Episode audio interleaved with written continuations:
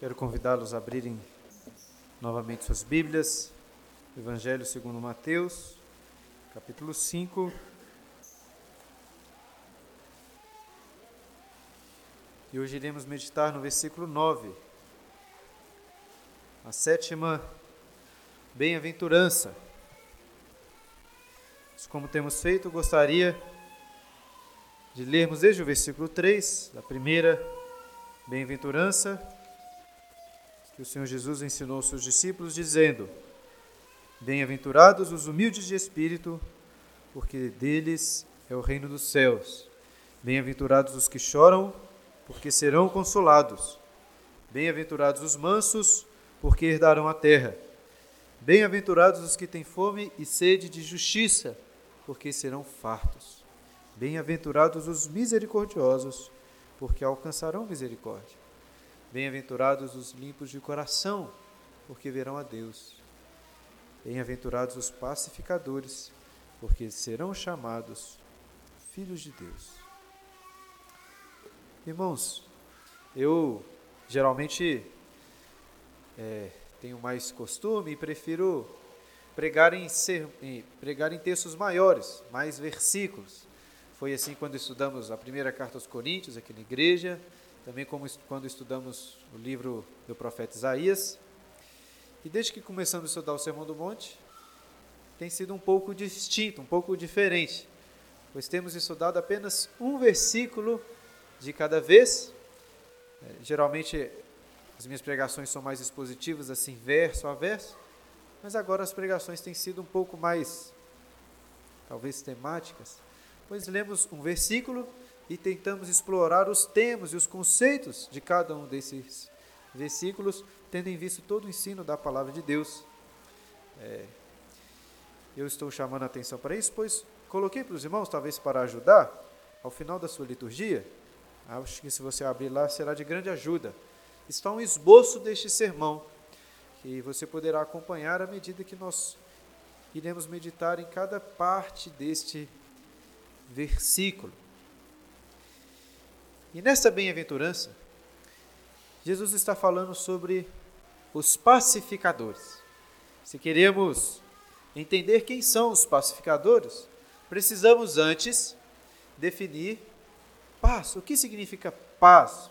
Vemos as Escrituras, o que ela nos ensina, ou o que as Escrituras nos ensinam sobre este termo, este conceito. E quando olhamos para a palavra de Deus, vemos que o termo paz não é usado apenas em um único sentido, mas em sentidos diversos. Eu gostaria de apresentar três sentidos desta palavra, ou deste termo, que nos ajudarão a entender o que Jesus quer dizer por pacificadores. O primeiro desses sentidos é a paz que eu chamei aí de paz circunstancial. Se você cumprimentar uma pessoa, perguntar assim, e aí, como é que você está? É possível que essa pessoa te responda assim, está tudo em paz. O que, que ela está querendo dizer? O que queremos dizer, geralmente quando dizemos assim, está tudo em paz? Que está tudo bem, as circunstâncias estão boas, não estou passando por problemas de saúde, não estou passando por problemas de desemprego, pelo, sabe, por situações graves na minha vida, está tudo em paz. Não há conflitos internos, não há conflitos, estou em paz. Por isso eu chamo, chamo essa paz de paz circunstancial, pois é uma paz que está atrelada as circunstâncias dessa vida. Creio que este não é o sentido principal ou central daquilo que Jesus está tratando aqui quando fala dos pacificadores. Contudo, não podemos excluir este conceito. Por quê? Porque quando os hebreus falavam de paz, um termo conhecido, né, shalom, eles diziam sim respeito a um bem-estar, à prosperidade, Há uma paz nesse sentido, tendo em vista, sim, as circunstâncias. Depois, quando estudar os pacificadores, tentarei mostrar aos irmãos como isso se aplica. Não podemos excluir completamente esse sentido que estou colocando aqui. Em segundo lugar, gostaria de destacar um outro sentido deste termo, que é a paz relacional. Estou chamando aí de paz relacional, pois diz respeito aos nossos relacionamentos com outras pessoas. Em certo sentido, isso significa ausência de inimizades. Percebemos essa paz, por exemplo, no reino de Salomão, quando Deus, Deus deu, deu paz a Israel. ausência de conflitos com outros povos, os povos vizinhos. Houve paz naquele reino. É também uma paz que diz respeito à comunhão, não apenas a ausência de conflitos, mas um relacionamento em que você procura fazer o bem ao próximo, ter uma boa, uma boa convivência com aquela pessoa. A paz sobre a qual o apóstolo Paulo fala, lá em Romanos no capítulo 12, versículo 8, o texto que nós lemos durante a liturgia, ele diz lá, Romanos 12, 17 e 18, na verdade: Não torneis a ninguém mal por mal, esforçai-vos por fazer o bem perante todos os homens. Se possível, se possível, quando depender de vós, tende paz com todos os homens. Então, esta paz no nosso relacionamento com o próximo. A ausência de inimizades, mas também de fazermos o bem, de termos uma boa convivência. Agora, a Bíblia, quando fala dessa paz que estou chamando aqui de relacional, ela principalmente nos alerta sobre a importância de termos essa paz no nosso relacionamento com Deus. O apóstolo Paulo diz lá em Romanos capítulo 5, versículo 1: Justificados, pois, mediante a fé, temos paz com Deus em Cristo Jesus. Por que a Bíblia foca tanto nisso? Porque a nossa natureza nós, é, é de pecado. Nós nascemos em inimizade contra Deus, por causa dos, das, das nossas enfermidades, das nossas iniquidades. Somos inimigos de Deus por natureza, mas pela fé, ou mediante a fé em Cristo, Ele nos justifica e por causa da justificação, nós temos paz neste relacionamento com Deus. É a paz promovida pelo Evangelho, o Evangelho que nos reconcilia com Deus. Este é o sentido que a Bíblia muitas vezes nos fala sobre paz relacional. E eu gostaria ainda de destacar um terceiro sentido dessa palavra nas Escrituras, que estou chamando aqui de paz interior. Este conceito é totalmente dependente deste anterior que estava falando, da paz que nós temos com Deus. Eu ressalto isso porque muitas pessoas falam de paz interior ou paz de espírito sem estar atrelado, sem estar relacionado com o evangelho da paz. Mas isto não é possível.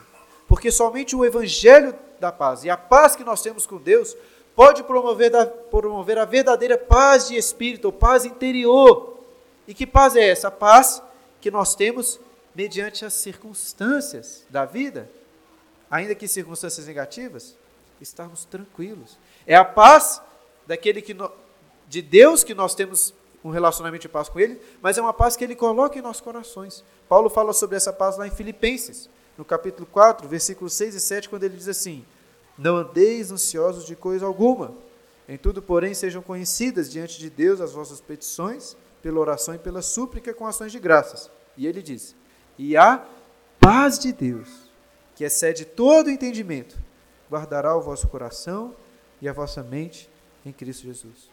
É a paz de Deus, porque agora nós temos comunhão com Ele, que nos é dada, mediante a qual não, não precisamos nos preocupar com as circunstâncias dessa vida, não precisamos andar ansiosos de coisa alguma. Ele guarda os nossos corações em paz. Essa, diferente da primeiras, do primeiro sentido que coloquei de paz, é uma paz que é independente das circunstâncias. Paz a qual nós cantamos aqui anteriormente. Independente das circunstâncias, não pelas circunstâncias. Estou em paz com Deus, pelo que Ele fez em Cristo Jesus. Posso descansar, porque estou em paz com Deus. Tendo em vista essas esses sentidos que a Bíblia nos fala, nos apresenta do termo paz, agora podemos entender o que o Senhor Jesus quer falar sobre os pacificadores. Pois ele começa dizendo: Bem-aventurados os pacificadores, abençoados por Deus, felizes, completos e plenos são os pacificadores.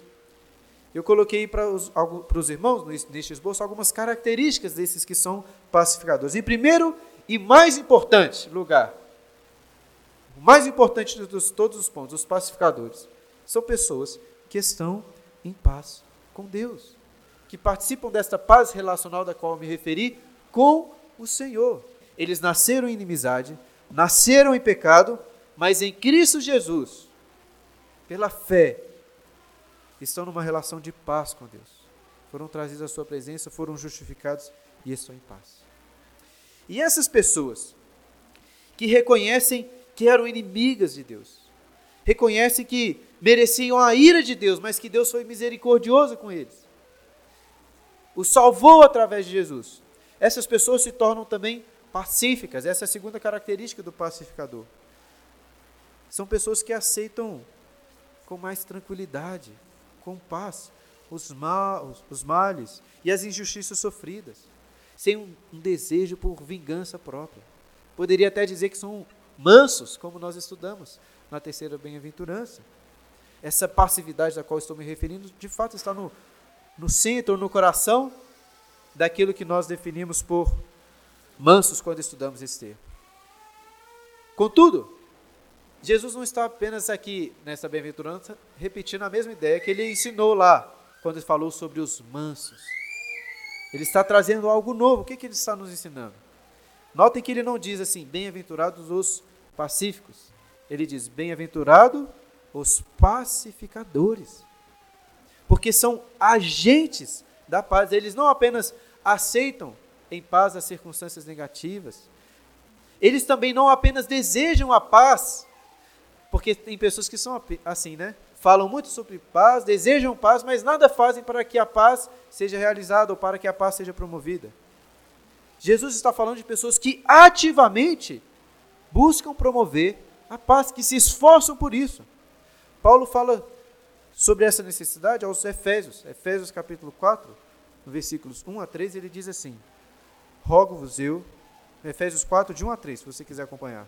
Rogo-vos, pois, eu, o prisioneiro no Senhor, que andeis de modo digno da vocação, a que fosse chamados, com toda a humildade e mansidão, com longanimidade, suportando-vos uns aos outros em amor, esforçando-vos diligentemente por, preservar a unidade do Espírito no vínculo da paz. Está falando para aquelas pessoas se esforçarem diligentemente, verdadeiramente se esforçarem por preservarem no espírito este vínculo, vínculo da paz. Por isso que eu coloquei na terceira característica que o pacificador é um guerreiro da paz. Às vezes as pessoas acham que paz nada tem a ver com guerras, mas muitas vezes as guerras são um instrumento para que a paz seja promovida. São pessoas que lutam para suprimir as inimizades em seu relacionamento com o próximo, mas também em relação no relacionamento de terceiros. São pessoas que querem ver paz não só no seu relacionamento com as pessoas que ele conhece, mas que os irmãos, os seus amigos, os seus familiares possam também estar em paz uns com os outros. E para isso, para promoverem a paz, para serem esses, como disse aqui, guerreiros da paz, é necessário que eles tenham aquilo que nós definimos aqui como a paz interior. Pensem comigo, irmãos, para uma pessoa promover a paz, para de fato ela ser uma pacificadora, uma pessoa pacificadora, ela não pode ser muito facilmente alterada pelas circunstâncias externas, sejam de injustiças, sejam pelos sofrimentos, pelas angústias. Só querendo dizer que não pode ser uma pessoa excessivamente, excessivamente sensível que facilmente se ira quando vê uma injustiça, ou que, sabe, desaba em choro e consegue se controlar quando acontece algo de negativo, algo de ruim. Precisa ser uma pessoa mais forte. Para promover a paz, tem que ser uma pessoa mais resiliente, que aguenta bem as circunstâncias negativas. Só assim ela poderá promover a paz nos seus relacionamentos, mas também nos relacionamentos de terceiros. E para isso é também que ela seja humilde de espírito. Até no esboço aí está humilde de espírito, espírito com letra maiúscula, e isso foi uma falha minha. Espírito aí não é o Espírito Santo, mas a humildade de espírito, a qual estudamos lá na primeira das bem-aventuranças.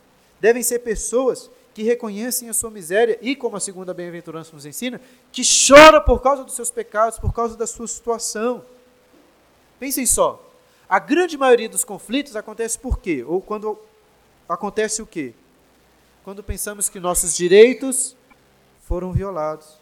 Quando acreditamos que fomos injustiçados, que fomos feridos de alguma forma que não gostamos, quando algo de ruim acontece. Mas o pacificador, ele é humilde. Isso significa que ele não tem grande estima de si mesmo, ele não pensa em si com grande estima, achando que nada pode acontecer contra ele. Pelo contrário, sabe que é um miserável, sabe que é um pecador, e assim aceita com mansidão, com humildade também as injustiças da vida.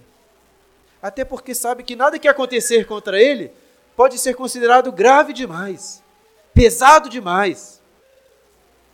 Pelo menos tendo em vista os seus próprios pecados diante de Deus.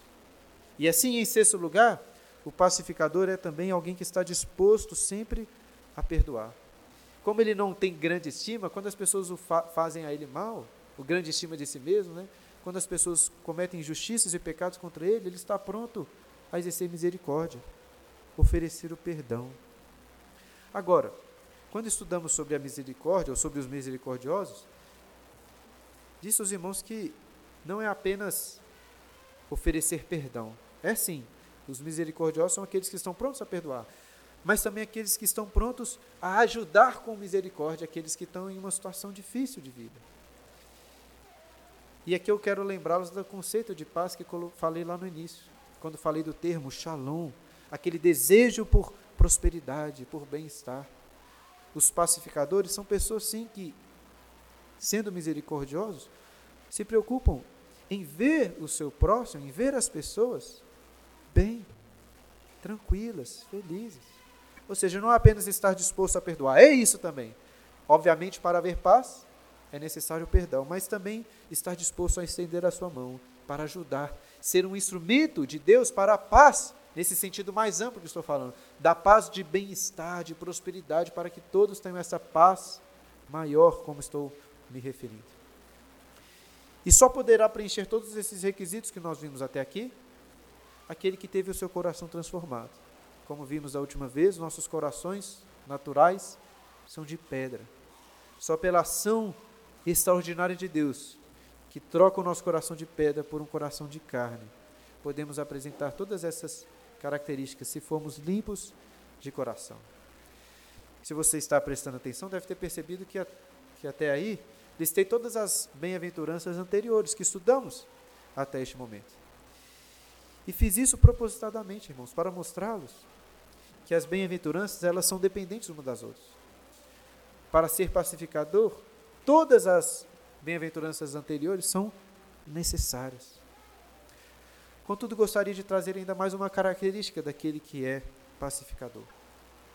Pois se querem promover a paz, serem ativos na propagação da paz nas suas vidas e na dos próximos, nas, na das, das outras pessoas. Nada mais importante do que pregarem, do que proclamarem o Evangelho da paz, o Evangelho de Cristo Jesus, cumprindo aquilo que profetizou o profeta Isaías, um texto conhecido, Isaías 52, versículo 7, quando diz que formosos são sobre os montes os pés do que anuncia as boas obras, que faz ouvir a paz.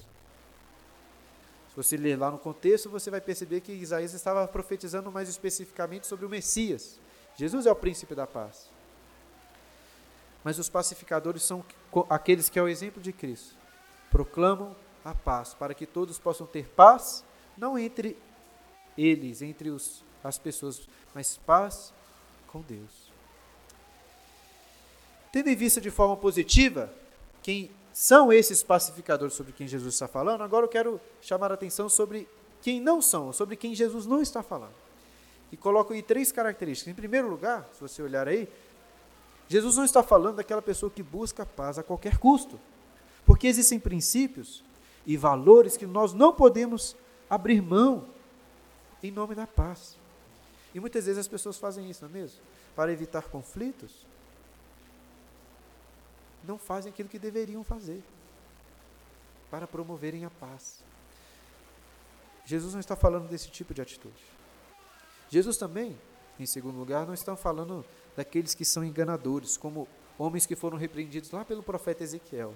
Se você quiser, abra lá, Ezequiel capítulo 13, versículos 10 e 11. Profeta Ezequiel alerta sobre falsos profetas que estavam enganando o povo. E ele diz assim, Ezequiel capítulo 13, versículo 10 e 11. Visto que andam enganando, sim, enganando meu povo, dizendo: paz quando não há paz. E quando se edifica uma parede, e os profetas a caiam, diz aos que a caiam que ela ruirá. Haverá, de, haverá chuva de inundar. Vós, ó pedras de Saraivada, caireis, e tu, vento tempestuoso, e romperás. Deus está se dirigindo ao povo, através do profeta Ezequiel, dizendo o seguinte: olha, existem profetas que estão enganando o povo. E aqui ele se utiliza de uma ilustração. Não sei se você conseguiu compreender ó, quando eu li aqui, mas qual é essa ilustração que Deus utiliza? Ele fala que os profetas veem casas ali quebradas, rachadas, os muros estão rachados, e eles disfarçam o problema passando cal nas paredes, para que aqueles rachaduras sejam tapadas. Contudo, é só um disfarce, porque o problema permanece. Deus diz assim: virão chuvas, virão ventos tempestuosos, e o que acontecerão com essas casas? Irão ruir. Porque eles estão dizendo que há paz, sendo que na verdade não há paz. Então Jesus não está falando de enganadores. Os pacificadores não se utilizam de enganos para promover a paz. Eles não contam mentiras para evitar conflitos. Não jogam a poeira para debaixo do tapete. Não fazem isso. Quando vêm os problemas, eles sabem que para que a paz seja promovida, os problemas não podem ser deixados de lado, mas devem ser tratados. Não são pessoas que estão enganam dizendo que não há, que não há problema, que há paz, quando não há paz. E em terceiro lugar, Jesus não está falando de homens como muitos poderosos e ricos de nossos dias. Pessoas muito influentes no mundo que querem promover a paz através da centralização do poder.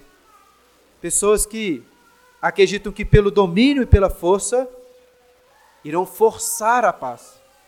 São pessoas que propuseram, como após a Segunda Guerra Mundial, uma instituição chamada Organização né, das Nações Unidas.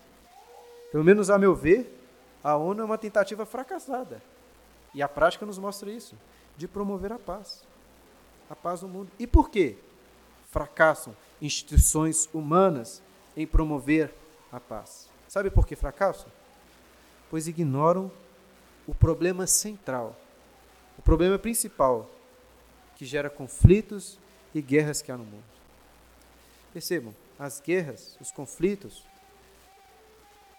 não acontecem por falha das nações ou das instituições, acontecem por causa da falha que há no coração do homem, por causa do pecado. E a questão é: nenhuma instituição pode resolver esse problema. Nenhuma organização de nações, de poderes humanos, poderá resolver o seu problema. Por isso, os pacificadores não confiam no poder humano para promover a paz. A sua confiança está apenas em Cristo Jesus. Seus olhos estão voltados para Ele, que, como coloquei no esboço, é o príncipe da paz.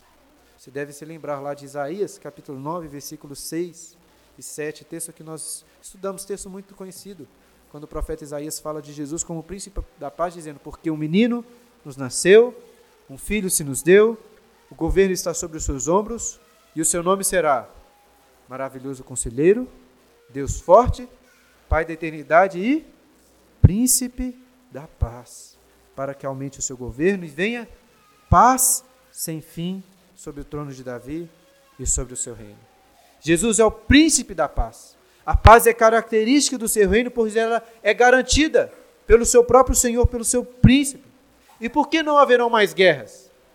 Por que os conflitos serão eliminados com a vida e a plenitude da obra deste Messias, desse príncipe? Porque ele eliminará o problema central. Ele não faz como as instituições humanas, que se esquecem que o problema central está no coração do humano, do homem. Ele vai para corrigir o problema central, corrigir o problema do pecado. Não podemos nos enganar, nos enganar com esses conceitos modernos de paz que são promovidos em nossos dias. Nenhuma paz será garantida, paz verdadeira, será garantida através de tratados mundiais, de organizações ou instituições humanas, ou através de uma polícia muito bem efetiva, de um exército muito poderoso, nem de rosas, nem de pombas, nem de musiquinhas. Nada disso poderá de fato promover a paz. A paz será promovida apenas pelo príncipe da paz, Jesus, o Deus forte. E como ele faz para promover essa paz? Ele promove essa paz no nosso relacionamento com Deus. Falarei disso daqui a pouco. Mas como ele faz para promover a paz no mundo, para que o seu reino como um todo seja um reino de paz? Através de uma guerra. Ele é o guerreiro da paz. Uma guerra contra o mal. Ele é o cavaleiro fiel e verdadeiro que é descrito lá em Apocalipse no capítulo 19. De sua, de sua boca sai uma espada afiada para com ela ferir as nações. Não se enganem, Jesus é o príncipe da paz, mas a Bíblia fala dele vindo como um guerreiro para destruir o pecado, para destruir as nações inimigas. Para que todos os seus inimigos sejam derrotados, ele pise sobre eles e os deixem para ser comidos pelas aves. É isso que está descrito lá em Apocalipse, no capítulo 19. E ao, depois de ter destruído todos os seus inimigos, conquistado a plenitude do seu reino, entregará o reino ao Pai, como Paulo fala lá em 1 Coríntios, no capítulo 15. E aí sim, não haverão mais guerras, conflitos, pois não haverá mais pecado. O problema será resolvido. Todo mal será destruído. Mas obviamente sabemos que ele é o príncipe da paz não porque trará paz ao mundo e ao seu reino, mas a paz nos nossos relacionamentos. E principalmente no nosso relacionamento com Deus. Se você está em Cristo, você está em paz com Deus. Por quê? Porque Cristo apaziguou a ira do seu maior inimigo. Você pode ter diversos inimigos, mas o maior, por causa de quem você é naturalmente, é o próprio Deus. E não existe inimigo pior. Mas Cristo morreu na cruz, viveu uma vida justa para que estivéssemos, para que tivéssemos paz com Deus. Você que merecia a humilhação, o desprezo, a cruz, a coroa de espinhos, cuspes na cara, principalmente você que merecia o cálice da ira de Deus. Mas para que tivéssemos paz, ele bebeu este cálice satisfez completamente a ira de Deus, para que pudéssemos ter paz com ele. Mas Jesus, sendo o princípio da paz, ele não traz paz apenas para o reino como um todo, em nossos relacionamentos individuais com, com Deus, mas também paz no meio da igreja. E aí eu queria chamar a atenção para os irmãos mais uma para mais um texto, lá em Efésios, no capítulo 2, no versículo 13, quando Paulo fala sobre essa paz que é promovida pela obra de Jesus no meio da igreja. Efésios 2, capítulo, Efésios capítulo 2, versículo 13 a 18. Olha o que o Senhor Jesus diz lá. Efésios 2, de 13 a 18. Mas agora, em Cristo Jesus, vós que antes estáveis longe, fostes aproximados pelo sangue de Cristo, porque Ele é a nossa paz, o qual de ambos fez um, e tendo derribado a parede da separação que estava no meio, a inimizade aboliu na sua carne, a lei dos mandamentos na forma de ordenanças, para que dos dois criasse em si mesmo um novo homem, fazendo a paz, e reconciliasse ambos em um só corpo com Deus, por intermédio da cruz, destruindo por ela a inimizade. E vindo, evangelizou a paz a vós outros que estáveis longe, e paz também aos que estavam perto, porque por ele ambos temos acesso ao Pai em um só Espírito. Paulo está falando da união agora entre judeus e gentios, que em Cristo são um povo. A igreja é um povo. Jesus é a nossa paz, somos um único corpo. A igreja está unida pelos laços de Cristo, pelos laços do Espírito Santo, porque por aquilo que Cristo fez em nosso favor. Jesus é a nossa paz. É a paz dos pacificadores. Agora, para terminarmos de examinar esse versículo. Jesus disse que os pacificadores são bem-aventurados, são abençoados, muito abençoados. Por quê? Porque serão chamados filhos de Deus. Quando Jesus fala que eles serão chamados filhos de Deus, em primeiro lugar, ele está indicando a doutrina da adoção, uma doutrina maravilhosa. Eu gosto de falar sobre essa doutrina comparando ela com outras doutrinas relacionadas à salvação, comparando, por exemplo, com a regeneração, para mostrar que a adoção é mais do que a regeneração. Pensem só. Pela regeneração, pela ação do Espírito Santo em nossas vidas, nós temos, em nossos corações, nós temos nova vida. A regeneração é isso. É uma nova vida com Deus. A possibilidade de termos comunhão com Ele, de ouvirmos a Sua voz, de fazermos a Sua vontade, de termos intimidade com Ele. Mas isso, irmãos, os anjos também têm. Nós temos um privilégio maior do que o deles.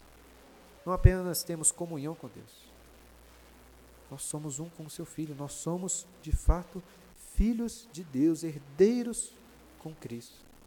É mais do que regeneração. E é mais também que, do que a justificação. O que nos ensina a doutrina da justificação? Que pela justiça de Cristo, nós somos considerados diante de Deus justos. Mas a adoção é mais do que isso.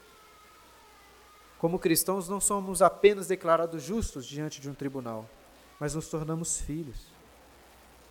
Entendo, na justificação Deus nos aceita como um juiz, mas na adoção Ele nos aceita como pai. Um pastor chamado Sinclair Ferguson, ele diz o seguinte: o fato de um juiz pronunciar o veredito de uma pessoa culpada, dizendo que agora ele foi justificado, pronunciar que tal pessoa foi justificada, isso não o impele nem o obriga a levar essa pessoa para sua casa. Mas é isso que Deus faz. Ele não apenas como um juiz nos declara justos, mas leva essas pessoas justificadas para morarem na sua própria casa, serem seus próprios filhos. Essa doutrina é doutrina maravilhosa, doutrina da adoção. Mas ainda que essa doutrina seja uma doutrina muito preciosa, eu creio que não é o foco de Jesus quando ele fala sobre essa bem-aventurança. Porque olha só, ele não diz assim, porque se tornarão ou porque serão filhos de Deus que ele diz? Porque serão chamados filhos de Deus. O que, que ele quer dizer com isso?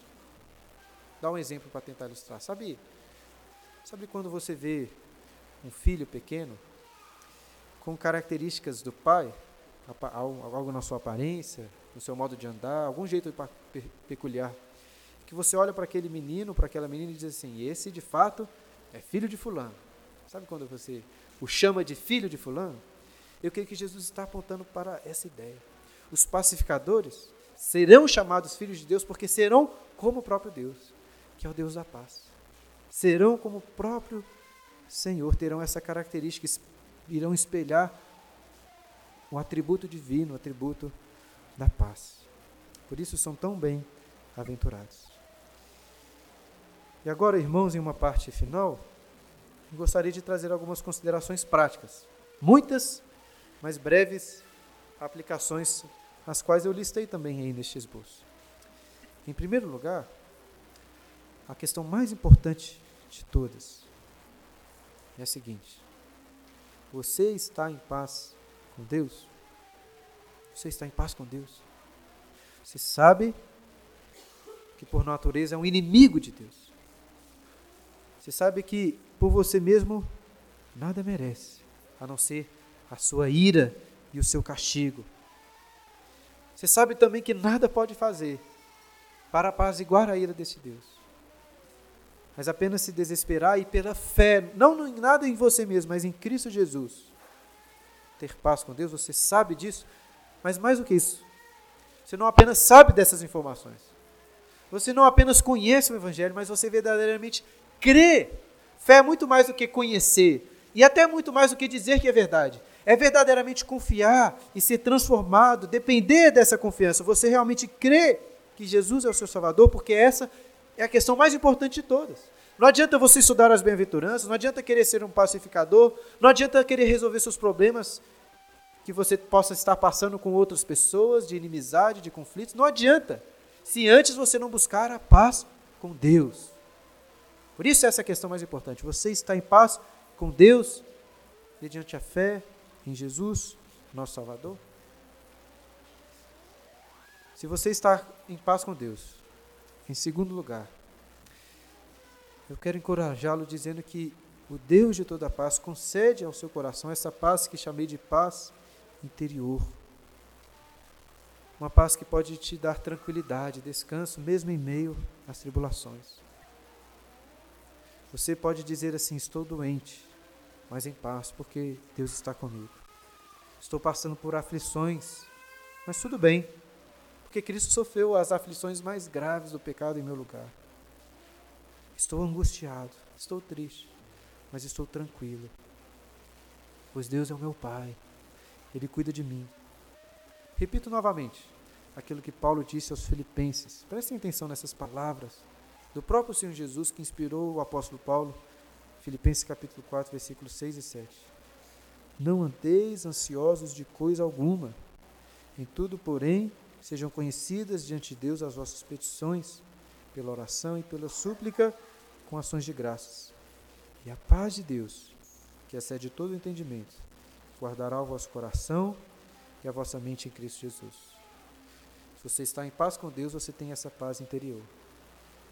Mas em terceiro lugar, essa paz com Deus que concede a você também uma paz interior, lhe levará a buscar a paz com todos, a cumprir aquilo que Paulo ensina aos Romanos, no capítulo 12, versículo 18, que já citei anteriormente, se possível, quando depender de vós, tem de paz com todos os homens. Você deve ser um, você deve ser um agente da paz. E uma oração muito famosa de São Francisco de Assis. Sei que São Francisco de Assis é muitas vezes citado em contextos negativos. Eu, particularmente, não conheço tanto assim da vida deste homem. Acredito que foi um homem de Deus, mas não conheço tanto. As pessoas falam muito sem saber. Mas ele fez uma oração que é muito conhecida e é muito, muito instrutiva. A sua oração é a seguinte: talvez você já tenha ouvido, já tenha ouvido essa oração. Senhor, fazei de mim um instrumento da vossa paz. Onde há ódio, que eu leve amor. Onde há ofensa, que eu leve o perdão. Onde há discórdia, que eu leve a união. Aquele que foi que está em paz com Deus, que tem em seu coração a paz do Senhor, é alguém que também porque procura a paz com o seu próximo, que é alguém que faz essa mesma oração de São Francisco de Assis. Você tem se esforçado para promover essa paz?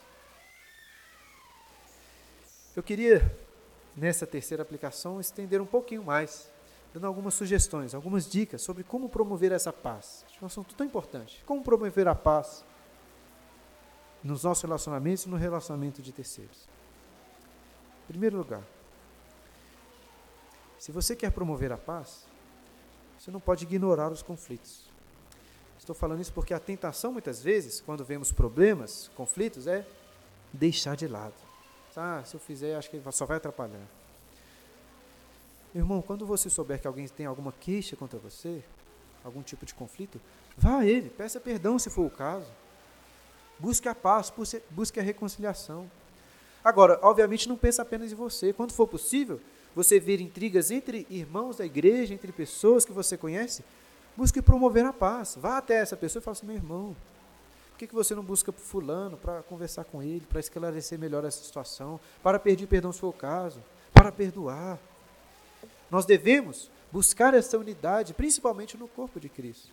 Mas entre devemos buscar essa paz também no, seu, no nosso ambiente de trabalho, nas nossas famílias, devemos ser agentes da paz. Segundo lugar, uma segunda dica que eu dou aos irmãos para promoverem a paz é controlarem a língua.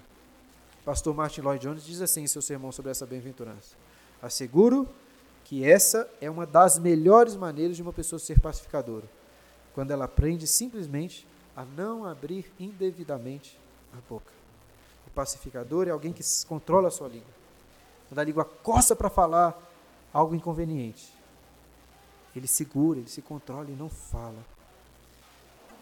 É uma pessoa também que sabe que não precisa sempre falar da sua opinião. Que não acha assim que é tão relevante expressar sempre aquilo que ele pensa sobre todos os assuntos. Pessoas que gostam muito de emitir as suas opiniões em todos os contextos, geralmente são pessoas desagradáveis e muitas vezes pessoas que geram conflitos. Não são, são pessoas que, pelo contrário, sabem controlar a língua, sabem ouvir mais do que falar. E relacionado a isso, uma terceira dica que eu dou aos irmãos é não serem maldizentes. Não falarem mal das pessoas. A não ser, obviamente, uma situação que claramente promoverá o bem da própria pessoa e a glória de Deus. Mas o que acontece geralmente não é isso. Como falamos mal das pessoas assim, gratuitamente? O pastor Jonathan Edwards, com 19 anos, escreveu várias resoluções. A resolução dele de número 16 era a seguinte: olha o que, que ele resolveu, esse jovem resolveu. Resolvi nunca falar mal de ninguém, de forma tal que afete a honra da pessoa em questão, nem para mais, nem para menos honra, sob nenhum pretexto ou circunstância, a não ser que possa promover algum bem e que possa trazer um real benefício. Acho que deveríamos fazer esse mesmo compromisso. Parar de falar mal das pessoas. Eu sei que às vezes a gente não fala mal assim, terrivelmente, mas parar de ter esse prazer maligno, cruel de ficar falando mal das pessoas. A não ser que seja para um claro propósito benéfico. Uma quarta dica em relação a promover a paz entre todos é não. Apesar de você não ter que ficar falando mal das pessoas, você também não deve enganá-las. Não deve fazer como aqueles falsos profetas que condenou o profeta Ezequiel. Você sabe que uma pessoa está em pecado? Não adianta dizer que está tudo bem. Se você sabe que há um problema, se você sabe que, se você sabe que há alguma queixa, alguma inimizade, não adianta excluir ou dizer que não é o caso. Vá lá, tenta resolver. Outra coisa, se você está triste com alguém, por algum motivo, não fala para ela que está tudo bem. Vá, converse com ela, tenta conversar, tentem se reconciliar. Existe muita sabedoria naquele princípio que o Paulo coloca aos Efésios, no capítulo 4, versículo 27, versículo 27, quando ele fala assim: Não se põe o sol sobre a vossa ira. Não se põe o sol sobre a vossa ira. Devemos dar importância, queremos promover a paz, de resolvermos os problemas. Evitar os problemas não vai promover a paz, pelo contrário, apenas irá piorar a situação. Uma quinta dica em relação a isso é que, por outro lado, não devemos nos tornar, como disse aqui, exageradamente sensíveis, nos irritando com coisas pequenas. Irmãos, há muita sabedoria nisso aqui. Os pacificadores são tolerantes, no melhor sentido da palavra. São casca grossa são pessoas que, por qualquer motivo, ficam iradas. Sabe, tem pessoas que qualquer coisinha ficam tristes, choram à toa. É muito difícil de você ser um pacificador. Se qualquer coisinha te aflige assim, acaba o seu mundo. Você deve ser uma pessoa mais tolerante nesse sentido, para que a paz seja promovida. E por fim, em relação ainda a essa terceira aplicação, você não deve ser uma pessoa extremamente crítica, mas deve ser graciosa. Existem pessoas que estão sempre achando e falando de falta nas coisas e nas pessoas. Como são desagradáveis pessoas assim? Estão sempre vendo falhas. Devemos ter um olhar mais gracioso. Buscar ver não aquilo que há de mal, mas aquilo que há de bom. Certamente isso promoverá a paz. E agora, queridos, caminhando para o fim, quarta aplicação que coloquei para os irmãos, eu quero enfatizar isso, pois essa paz que devemos promover com todos, ela deve ser promovida em especial no meio da igreja. Devemos buscar principalmente em nosso meio. Não apenas evitar conflitos ou consertar os conflitos que há, mas buscar uma verdadeira comunhão. Devemos evitar o conforto de só nos associarmos com pessoas que já são mais próximas, mas buscarmos nos conviver melhor com todas as pessoas, pessoas diferentes de nós, pessoas que estão se achegando, em nossa igreja tem muitas pessoas se achegando, buscarmos essa paz, essa comunhão entre nós. E se queremos ser pacificadores, o mais importante, devemos propagar a paz do Evangelho. Isso que eu coloquei em quinto lugar. Só a obra de Cristo poderá trazer paz na vida das pessoas e paz para o mundo em que nós vivemos. Devemos pregar o Evangelho. Sendo bem sincero com os irmãos, eu temo muito, em relação à nossa igreja, de nos tornarmos, até já de alguma forma estamos fazendo isso, uma igreja que tem atraído muitos membros, muitas pessoas, por ser uma igreja reformada, uma igreja que se preocupa em estudar a Bíblia, que se né, se preocupa especialmente com isso, mas que muitas vezes tem crescido simplesmente ou apenas com pessoas que já são cristãs. Não estou dizendo que isso é ruim, isso é ótimo, glória a Deus. Mas devemos pensar na importância também de pregarmos o Evangelho para que nossos vizinhos, as as pessoas que trabalham conosco, possam conhecer essa paz também. Não apenas a paz né, de uma visão mais bíblica ou mais reformada, mas a paz do Evangelho, de fato, bíblica, reformada, cristã, para todos, para aqueles que não conhecem nada também. Eu digo isso para enfatizar a importância, devemos ser agentes do Evangelho da Paz. E, de fato, para concluir, em último lugar, quero encorajá-los lembrando que os pacificadores serão chamados filhos de Deus, serão como Ele, pois serão os próprios filhos de Deus. Isso significa que são como Ele é, mas principalmente que tem uma comunhão preciosa com Ele. Temos Deus como um Pai. Ele é um Pai amoroso, é um Pai poderoso, que ouve as nossas orações, que nos ensina, que nos corrige, nos disciplina, que nos preserva de cair, que nos protege dos inimigos, que até coloca anjos para nos servir, para cuidar de nós e que provê tudo o que nós necessitamos. Os pacificadores têm um Pai, poderoso e amoroso. Por isso são bem-aventurados, muito abençoados.